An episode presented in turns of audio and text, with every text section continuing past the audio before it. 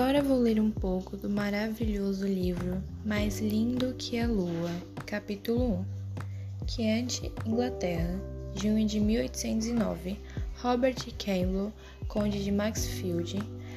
Nunca fora dada reações impulsivas, mas, quando avistou a jovem junto ao lago, apaixonou-se no mesmo instante. Não era a beleza.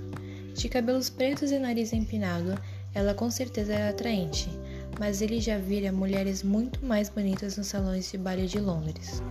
Não era inteligência. Ele não tinha motivos para acreditar que fosse burra, mas, como não havia trocado sequer uma palavra, não podia opinar sobre o intelecto dela. E com certeza não era a graciosidade. Quando colocou os olhos nela pela primeira vez, ela agitava os braços ao mesmo tempo que escorregava de uma pedra úmida e aterrizava em outra com um baque alto, seguindo de um igualmente alto ai, mas que diabo!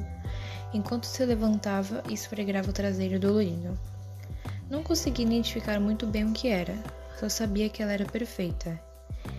Ele se aproximou, mantendo-se escondida em meio às árvores. Ela passava de uma pedra para outra, e qualquer um podia ver que escorregaria de novo porque a pedra em que pisava estava cheia de limo e splash! Ai, minha nossa, minha nossa, minha nossa!